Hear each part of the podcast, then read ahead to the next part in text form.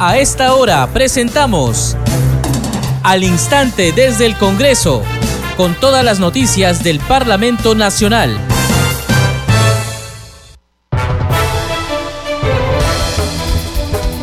Amigos, ¿cómo están? Bienvenidos. Esto es Al Instante desde el Congreso. Hoy es viernes 15 de julio del 2022. Les acompaña Perla Villanueva en la conducción, en los controles Franco Roldán. A continuación, nuestros titulares.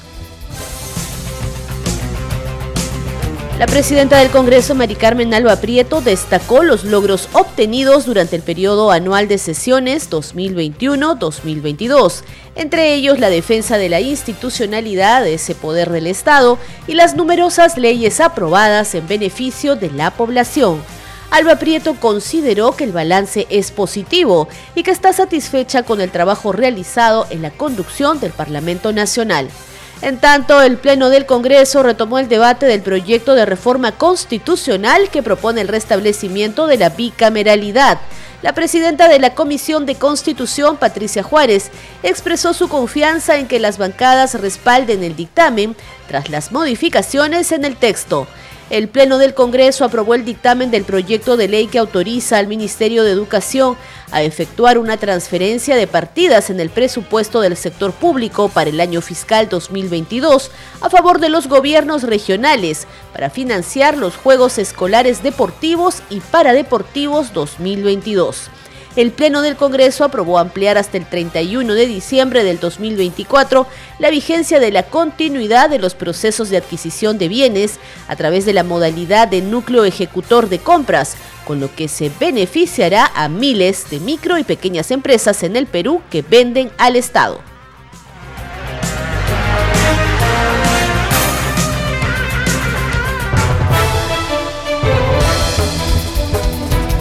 Esta manera empezamos al instante desde el Congreso a través de Congreso Radio. La titular del Poder Legislativo, Mari Carmen Alba Prieto, destacó los logros obtenidos durante el periodo anual de sesiones 2021-2022, entre ellos la defensa de la institucionalidad de ese poder del Estado y las numerosas leyes aprobadas en beneficio de la población, según dijo.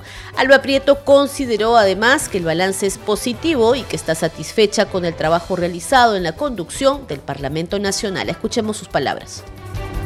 Satisfecha, satisfecha con todo el trabajo que hemos hecho, los proyectos de ley que hemos aprobado en beneficio de la población, agricultura, educación, sobre todo el sector educativo, eh, reconocimiento de derechos laborales para ellos, la CTS completa. Hemos tenido también el tema para las necesidades de, bueno, el retiro de la CTS, el retiro de las AFPs, el pago del FONAVI que ha sido de años, y lo más importante, el tema de la defensa de la institucionalidad. Creo que eso ha sido muy importante para el tema de que no hayan cuestiones de confianza, porque por cualquier tema, como ya ha habido anteriormente, eh, el tema de, cambiar la constitución dentro del Congreso y no en un referéndum, como se planteaba.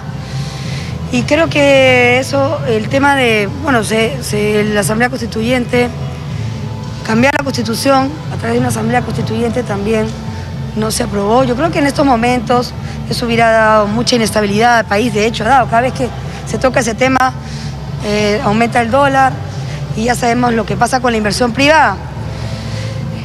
Eh, y bueno, lo más importante, lo que teníamos que hacer era elegir a los tres miembros del BCR, que hemos elegido unos profesionales idóneos con el perfil, gente muy preparada para esos puestos. Y los seis miembros del Tribunal Constitucional, que ha sido lo más importante. Lo del defensor del pueblo, eh, si bien no se va a elegir eh, en esta legislatura, se va a elegir la, eh, a la semana siguiente que termine esta legislatura, ya va a estar todo encaminado y todo aprobado. O sea que yo creo que las comisiones que se crearon han cumplido su, su objetivo para el tema de la institucionalidad y en general para, para lo que habíamos, nos habíamos propuesto, ¿no? CRTC, Defensor del Pueblo. ¿Alguna autocrítica en todo claro. Bueno, lógico, siempre, siempre hay autocrítica, nunca, eh, nunca podemos hacer todo lo que queremos, ¿no? ¿Cuál es, eh, la base de la autocrítica? Si bien hemos hecho sesiones descentralizadas, yo hubiera preferido hacer otro, otro pleno más que la coyuntura no nos dejó hacer. Eh, yo creo que deberíamos de haber hecho más fiscalización por toda la coyuntura en la que vivimos, eh, porque yo puedo decir que en este Congreso fragmentado hemos llegado a consenso, la mayoría de los proyectos de ley ustedes verán, se aprueban con más de 100 votos, y eso en, una, en un Congreso con 12 bancadas, es la verdad, es un éxito. El Congreso es un foro parlamentario, un foro político, el Parlamento viene de hablar, de dialogar, de consensuar, de ponernos de acuerdo con tantas bancadas es, es, difícil y lo hemos conseguido. Los congresistas son elegidos por votación popular y es la población la que ha manifestado una desaprobación alta. En esa desaprobación, ¿cuáles son las la autocrítica que ustedes hacen en referencia de dónde viene la desaprobación? Mira, eh, la desaprobación al Congreso siempre ha habido, siempre habrá, y no solamente aquí, en todas partes del mundo. Yo estuve hace poco eh, reunido con varios congresistas de América Latina, les pregunté cuál era su desaprobación y era igual. Les pregunté qué es lo que decían, por qué era desaprobación. Los mismos argumentos tanto en Europa como en América Latina. Entonces, ¿qué es lo que sucede?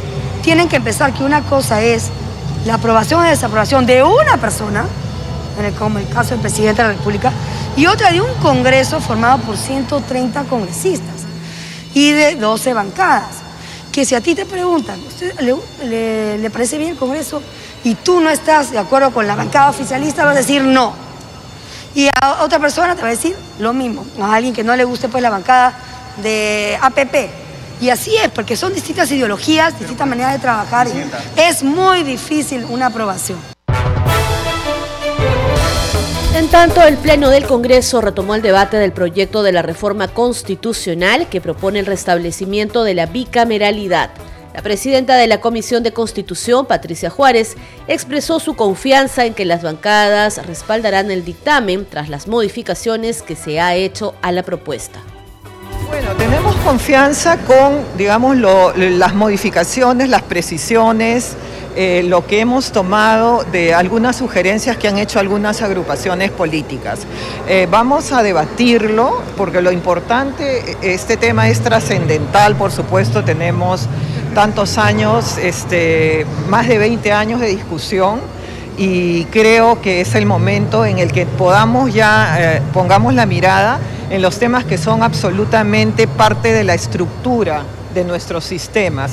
Eh, creemos que tiene que eh, iniciarse ya el trabajo de la modificación al sistema de partidos políticos, que es lo que también nos ha traído las consecuencias que vivimos el día de hoy y también, como lo he señalado ya en repetidas oportunidades, eh, tenemos que ver, evaluar también las circunscripciones electorales, de tal manera que los ciudadanos sientan que ese diputado, ese senador o ese congresista es el representante de su provincia y no como ocurre ahora que salen de repente de Piura, salen todos los representantes de, solamente de Piura y no de otras provincias. Ante el Pleno de la Representación Nacional, la presidenta de la Comisión de Constitución y Reglamento, Patricia Juárez, sustentó el nuevo texto de este proyecto de reforma constitucional. Escuchemos el inicio de su intervención. Ayer presenté al Pleno del Congreso un texto sustitutorio que recoge los diferentes aportes fruto del prolongado pero respetuoso diálogo entre las distintas fuerzas políticas aquí representadas. Es así que este texto que hemos presentado el día de ayer refleja el consenso político logrado en las sesiones de debate, lo que me permite afirmar con optimismo que hoy iniciamos el anhelado camino hacia una real reforma política que permita situar a la política como una verdadera herramienta de cambio para la nación. Como señalamos en anterior oportunidad, la legitimidad de este, de este Parlamento no descansa únicamente en su origen popular, sino en la corrección de sus decisiones, más aún cuando éstas versan sobre los cambios necesarios para el fortalecimiento de la institucionalidad del país. Como es natural, el texto original planteó en las diferentes fuerzas políticas algunas interrogantes. las que hemos absuelto oportunamente y de manera técnica, con el objeto de facilitar el diálogo político, allanando el camino al consenso. Es por ello que consideramos necesario reseñar nuevamente los distintos cambios realizados en el texto original aprobado en la Comisión de Constitución. Habiendo absuelto las interrogantes planteadas en este pleno en las sesiones de la semana pasada, el día martes 12 de julio, se presentó un texto sustitutorio en el que se propuso la modificación del artículo 99 de la Constitución para retirar al presidente del Jurado Nacional de Elecciones, al jefe de la Oficina Nacional de Procesos Electorales, al jefe del Registro Nacional de Identificación y Estado Civil, al superintendente de bancas, seguros y AFP y al presidente del Banco Central de Reserva del listado de los funcionarios con prerrogativa constitucional. Igualmente, en atención a las legítimas preocupaciones de los señores congresistas respecto a la representación de las regiones en el Senado, en el texto presentado el día martes se propuso modificar el artículo 90 para fijar un parámetro de desarrollo constitucional que asegure al menos un senador por circunscripción electoral, esto es, por cada una de las regiones. Y se hizo una adecuación en el artículo 2, numeral 5 de la Constitución, a una nueva redacción eh, aprobada mediante Ley 31.507 publicado hace unos días referido a la competencia del Contralor General de la República y del Superintendente de Bancas, Seguros y AFPs sobre el acceso a información del secreto bancario y la reserva tributaria. Este texto ha sido nuevamente mejorado a fin de lograr el consenso político que necesitamos para poder sacar adelante esta importante reforma política. Congresistas de diferentes bancadas participan en el debate de esta reforma constitucional. Escuchemos al congresista Eduardo Salguana de Alianza para el Progreso, quien destacó que se busca reconocer la representación de las provincias y las comunidades originarias. Eh, presidenta, eh, el día de hoy creo que asistimos a un debate de, suma trascendencia para el país y creo que la decisión que tomemos eh, las bancadas van a tener una enorme repercusión en la vida política futura de nuestra nación. Por eso considero de suma importancia lo precisado por la señora presidenta de la Comisión de Constitución, la colega Patricia Juárez, en el sentido de haber eh, conciliado algunas posiciones discrepantes de algunos colegas, de algunas bancadas, en torno a aspectos puntuales como, como los que ella ha señalado. Eh, por ejemplo, el tema, el tema vinculado a la, disolución de la Cámara de Diputados. Yo concuerdo que hay que retornar a lo que se está contenido en la Constitución del 93 que se consideren solamente dos denegadores de confianza. Me, parece correcto eso. Creo que ha habido unas opiniones eh, coincidentes al respecto. También eh, me parece muy bien la incorporación referida a que se precise que, que, por cada, que por cada circunscripción territorial se tenga un representante eh, en el Senado. Eso me parece correcto porque implica reconocer la representación de las provincias y en un país tan complejo, en un país tan desintegrado, resulta importante una representación en dicha, en dicha Cámara. También considero importante lo referido a la representación de las comunidades eh, campesinas y nativas, las comunidades originarias que son depositarias pues, de la cultura ancestral, tanto en la sierra como, como en, la, en la selva principalmente, ¿no?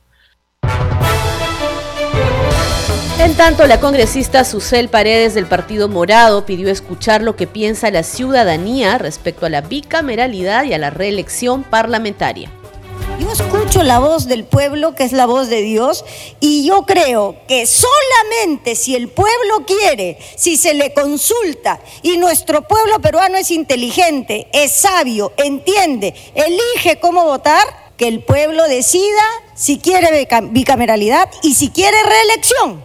Nosotros aquí no hemos venido para quedarnos toda la vida, que tenemos muchas cosas que hacer afuera en la sociedad civil. Así es que nuestro voto si no es con referéndum, será negativo, porque la voz de la gente se tiene que escuchar. Y aquí nos ha traído la gente, a nosotros nos ha elegido el pueblo, y yo no puedo votar sin consultar, sin oír lo que piensan respecto a la bicameralidad y respecto a la reelección.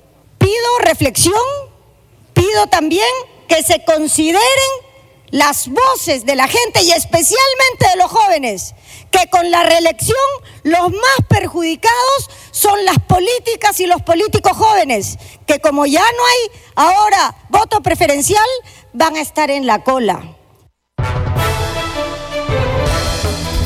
Previamente, en su sesión de hoy, el Pleno del Congreso aprobó el dictamen del proyecto de ley que autoriza al Ministerio de Educación a efectuar una transferencia de partidas en el presupuesto del sector público para el año fiscal 2022 a favor de los gobiernos regionales para financiar los Juegos Escolares Deportivos y Paradeportivos 2022. El congresista se va a iniciar la sustentación del dictamen por unanimidad de la Comisión de Presupuesto. Tiene la palabra su presidente, el congresista Héctor Acuña hasta por 10 minutos.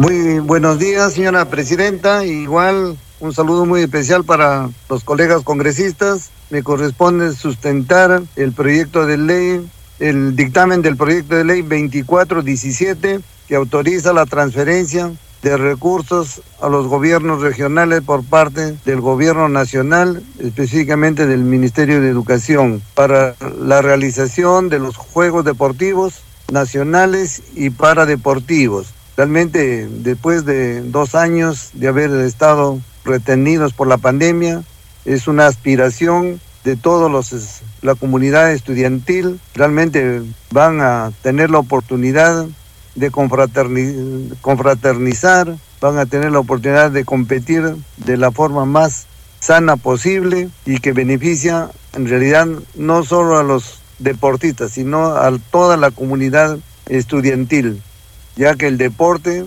une a las personas, ya que el deporte es salud. Entonces tenemos la oportunidad de después de dos años regresar a organizar estos juegos deportivos que esperan con muchas ansias la comunidad educativa. Este dictamen fue aprobado por unanimidad. En tal sentido, y muy, muy eh, agradecido a todos los colegas y por su intermedio, señora presidenta, creo que es razonable que nuestros colegas hayan entendido la importancia de estos juegos deportivos y realmente solicito la exoneración de la segunda votación también en función a la acogida que ha tenido y a la, a la votación que está presente. Muchas gracias, señora presidenta y colegas congresistas. La representación nacional también aprobó ampliar hasta el 31 de diciembre del 2024 la vigencia de la continuidad de los procesos de adquisición de bienes a través de la modalidad de núcleo ejecutor de compras, con lo que se beneficiará a miles de micro y pequeñas empresas en el Perú que venden al Estado. El Pleno del Congreso aprobó el texto sustitutorio del proyecto de ley que propone impulsar la reactivación de las MIPE a través de la continuidad de los procesos de adquisición de bienes realizados bajo la modalidad de núcleo ejecutor de compras, compras a Mi Perú. Escuchemos a la presidenta de la Comisión de Economía, Silvia Montesa. Señora Presidenta, colegas congresistas, voy a sustentar el dictamen recaído en el proyecto de ley 2113-2021-CR, ley de reactivación de las MIPES a través de la continuidad de los procesos de adquisición de bienes realizados bajo la modalidad del núcleo ejecutor de compras, compras Mi Perú. El presente dictamen tiene por objeto impulsar la reactivación y fortalecimiento de la MIPE a través de la continuidad de los procesos de adquisición de bienes realizados bajo la modalidad de núcleo ejecutor de compras, compras a, MIPE, previsto en el decreto de urgencia 058-2011 y sus modificaciones. La pandemia causada por el COVID-19 no solo trajo consigo la pérdida de millones de empleos, sino también la extinción de más de medio millón de empresas formales. Según información del Ministerio de Producción, el 96% son microempresas, el 3.4% son pequeñas y el 0.1% son medianas y apenas el 0.4% son grandes. Desde el año 2009 a la fecha, como una medida para apoyar en la sostenibilidad de los niveles de producción y empleabilidad en las MIPES, se implementó un mecanismo para gestionar compras públicas a través del núcleo ejecutor de compras a las MIPE. A través del decreto de urgencia 075-2020 se asignó a los núcleos ejecutores de compras un total de 609 millones para la compra de bienes, de bienes textiles, mobiliario y calzado de siete entidades del Estado, MINSA, Minenter, MINDEF, Minagri, Minedu, Esalú y Produce. A la fecha se han suscrito 5.508 contratos con las MIPES a nivel nacional por 605.7 millones. En consecuencia, estimados colegas, solicitamos a la representación nacional el apoyo del presente dictamen. Gracias, Presidenta. Les contamos ahora en al instante desde el Congreso que el Pleno del Parlamento aprobó el proyecto de ley enviado por el Poder Ejecutivo que plantea la ley que crea el bono de arrendamiento de vivienda para emergencias. Según el dictamen, se crea el bono como un mecanismo de atención temporal a los damnificados a consecuencia de desastres ocasionados por fenómenos de origen natural o inducido por la acción humana cuya vivienda resulte colapsada o inhabitable y que se encuentra comprendida dentro del ámbito de una zona declarada en estado de emergencia por decreto supremo.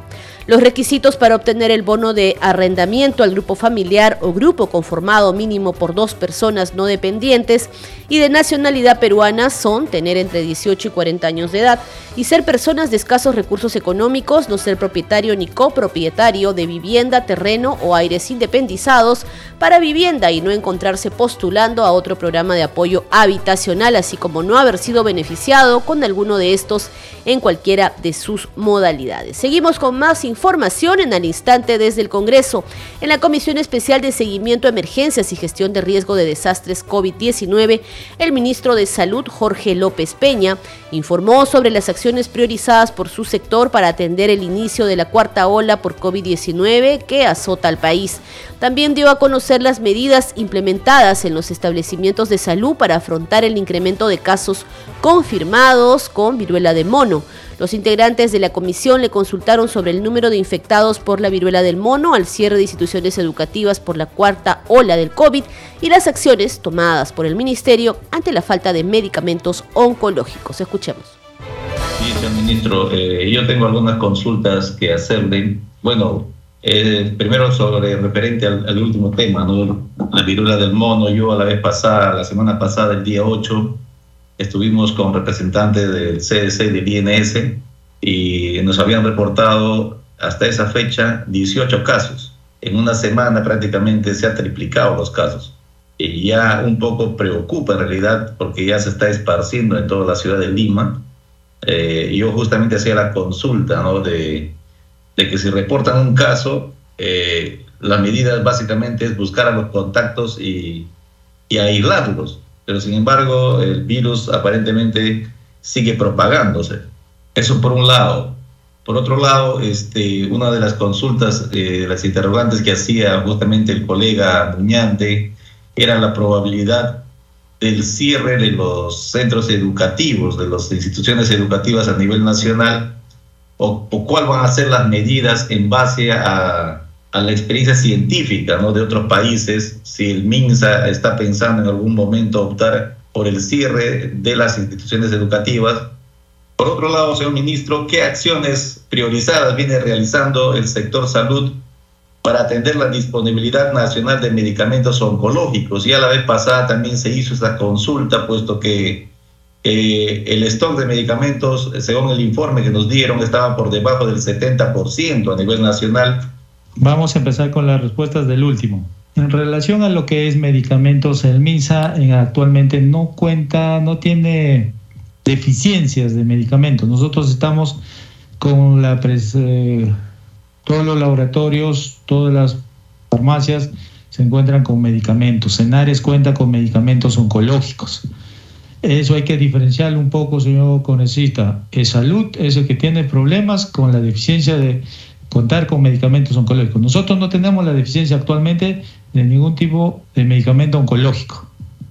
En relación a los pacientes infectados en las instituciones educativas, eh, lo que tenemos que tener presente es de que ahí se tiene también que hacer un control. Se toma la muestra a la población, los que salen positivos van a su casa, el resto que no sale positivo, como toda institución eh, laboral, continúa. No se, no se están cerrándose las instituciones, eso hay que tenerlo presente, señor congresista, no estamos cerrando, porque como vemos durante estos dos años de educación virtual, nuestra, nuestra educación no ha mejorado absolutamente nada y eso lo vemos hasta en las universidades. Eh, sabemos que hay un incremento de la viruela del mono, pero eso también hay que tener presente que se debe a que ya nuestra población se, se encuentra más comunicada, ya tienen conocimiento, ni bien observan un paciente o un familiar, inmediatamente lo están comunicando. Es una de las razones. Y otra de las razones que tenemos también este incremento señor congresista, es de que, como usted muy bien sabe, como profesional médico, este es un grupo vulnerable, es un grupo vulnerable que tenemos que tener presente, que no podemos nosotros difundirlo, es un grupo que tenemos que tener bastante reserva. Congreso en redes. A esta hora nos enlazamos con nuestra compañera Danitza Palomino. Tiene las novedades en las redes sociales. Danitza, adelante.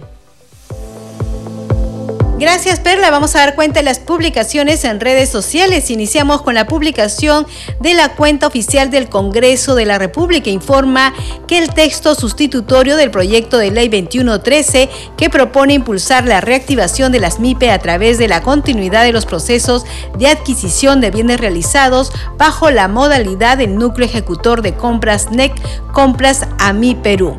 Esto se ha aprobado en el Pleno del Congreso. Vamos con otra publicación, esta vez del congresista Héctor Acuña. Dice, por más deporte en nuestras escuelas, el Pleno del Congreso aprobó el dictamen de la Comisión de Presupuesto para que el Ministerio de Educación transfiera recursos a los gobiernos regionales y se financien los Juegos Escolares Deportivos y Paradeportivos 2022. Vamos con otra publicación también de la cuenta oficial del Congreso de la República. Dice, la representación nacional debate el texto sustitutorio de los proyectos de ley 660, 724 y otros que proponen la reforma constitucional que restablece la bicameralidad en el Congreso de la República y utiliza el hashtag Pleno del Congreso.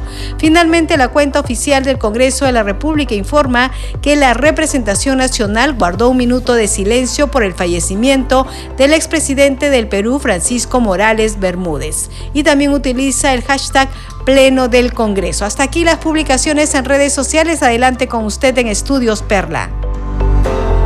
Muchas gracias, Danitza Palomino, por esa información. Este programa se escucha en las regiones del país gracias a las siguientes emisoras. Radio Inca Tropical de Abancaya Purímac, Cinética Radio de Ayacucho, Radio TV Shalom Plus de Tingo María, Radio Madre de Dios de Puerto Maldonado, Radio TV Perú de Juliaca Puno, Radio Amistad de Lambayeque, Radio El Pueblo de Ayacucho, Radio Satel Perú de Lampa en Puno, Radio La Voz del Valle de Aplao en Arequipa, Radio Estar de Moyendo en Arequipa, Radio Gaceta Ucayalina Online, Radio Líder de la Unión en Piura, Radio Victoria de Ocros en Huamanga, Ayacucho. Enseguida, los titulares de cierre. La presidenta del Congreso, Mari Carmen Alba Prieto, destacó los logros obtenidos durante el periodo anual de sesiones 2021-2022, entre ellos la defensa de la institucionalidad de ese poder del Estado y las numerosas leyes aprobadas en beneficio de la población. Alba Prieto consideró que el balance es positivo y que está satisfecha con el trabajo realizado en la conducción del Parlamento Nacional. En tanto, el Pleno del Congreso retomó el debate del proyecto de reforma constitucional que propone el restablecimiento de la bicameralidad. La presidenta de la Comisión de Constitución, Patricia Juárez, expresó su confianza en que las bancadas respalden el dictamen tras las modificaciones en el texto.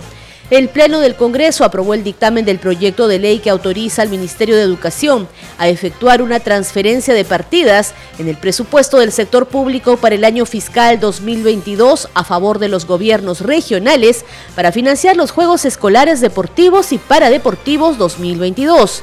La representación nacional aprobó además ampliar hasta el 31 de diciembre del 2024 la vigencia de la continuidad de los procesos de adquisición de bienes a través de la modalidad de núcleo ejecutor de compras, con lo que se beneficiará a miles de micro y pequeñas empresas en el Perú que venden al Estado.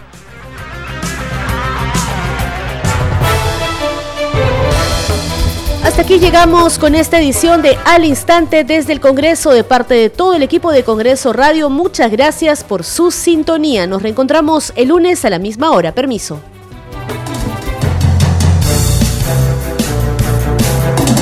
Hasta aquí, al instante desde el Congreso, con todas las noticias del Parlamento Nacional.